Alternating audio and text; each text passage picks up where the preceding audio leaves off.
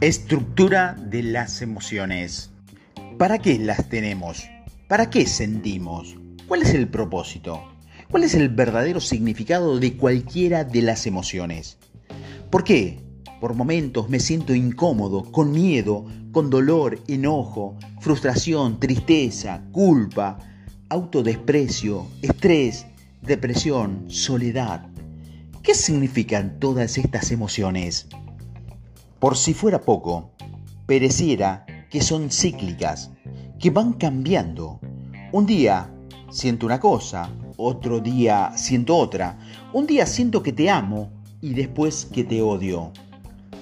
Siempre que hacemos un seminario para parejas, un retiro o un curso, me pregunto, ¿cuántas de ustedes ha amado a su marido en el día de hoy? La mayoría levanta la mano. ¿Y cuántas de ustedes los ha odiado también en el día de hoy? Y también la mayoría alza la mano, como si viviéramos una experiencia de amor y odio en un círculo constante por medio de las emociones. Por eso no responde a las preguntas, ¿para qué existen? ¿Para qué las sentimos? Las emociones repetitivas son interesantes. Hay gente que vive un círculo constante y normal de emociones, pero otros están mucho tiempo enojados o siempre están desolados, tristes, tienen apatía o se sienten solos. Esa es las emociones predeterminantes. En este momento tienes que respirar profundo y concentrarte en pensar. ¿Cuál es la emoción que predetermina tu vida? Sé honesto contigo y conmigo. Analiza qué emoción marca tu vida. ¿Qué emoción es la que siempre está presente en todas las áreas de tu vida? Laboral, familiar, personal, afectiva, sexual, física, espiritual. ¿Cuál es la que predomina en tu día a día? Alegría, miedo, frustración, apatía, tristeza, angustia, enojo, tranquilidad, envidia.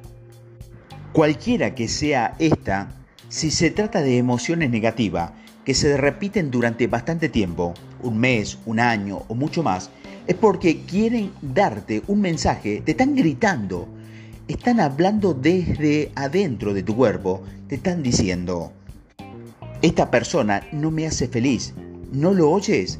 Te comunican, este trabajo ya me tiene harto. O bien, las decisiones que tomaste me están haciendo daño.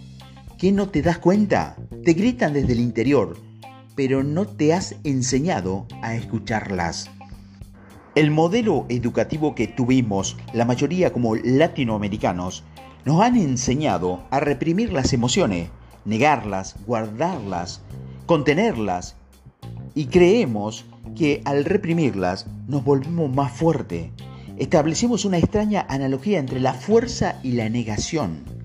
Desde pequeño actuamos así, ¡pum! Un compañero nos pegaba y nos preguntaban, ¿te dolió?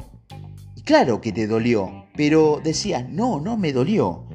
Y creíamos que negar las emociones afirmaba que no nos habían lastimado, nos hacían más fuerte. Nadie nos había explicado que en ese momento teníamos que expresar lo que sentíamos. Si me dolió, pero lo soporté. Esto reafirma nuestra identidad porque en el primer caso, cuando dice, me pegaste, pero no me dolió, tu interior se siente engañado. Nuestras emociones podrían ser como una extraña conciencia que no miente. Por eso, cuando vas a contar una mentira, te sientes nervioso. Por ello, cuando te sorprenden haciendo algo indebido, tu corazón se altera y todo tu cuerpo reacciona. Cambia tu color de piel, sudas, te sientes nervioso, porque no podemos ocultar las emociones. La única manera de controlar esto sería por medio de un entrenamiento profesional. Podríamos controlar nuestras reacciones físicas a través de nuestras emociones, sin duda. Lo lograríamos si practicáramos la meditación continuamente durante años. Ese es el proyecto de la mayoría de los monjes tibetanos.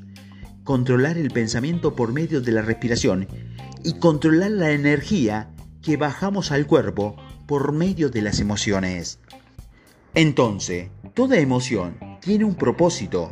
Te dice que urge cambiar. Si sientes frustración, incomodidad, dolor, enojo, tristeza, rabia, autodesprecio, culpa, arrepentimiento, cualquier emoción negativa durante mucho tiempo, estás recibiendo un mensaje.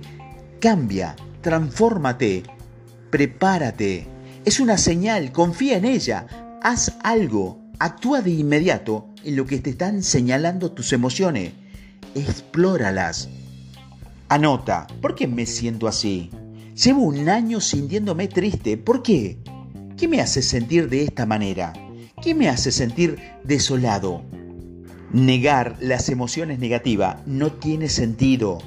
Sé que nos han enseñado como un valor, pero no es un valor psicológico.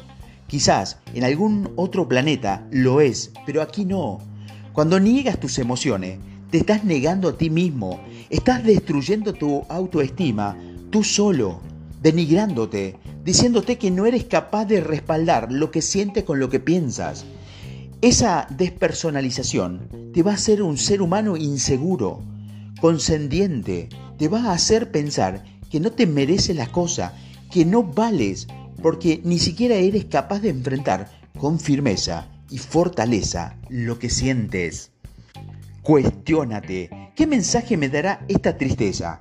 ¿Qué me querrá decir esta culpa? O este estrés que uno tiene el día a día? ¿Qué mensaje me querrá comunicar esta soledad que siento?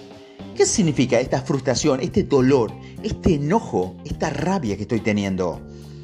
Respira profundo. Encuentra el mensaje que tienen tus emociones y empieza a comunicarte con ellas. Conócelas, escúchalas, transfórmalas y verás que despertarán en ti el poder de las emociones.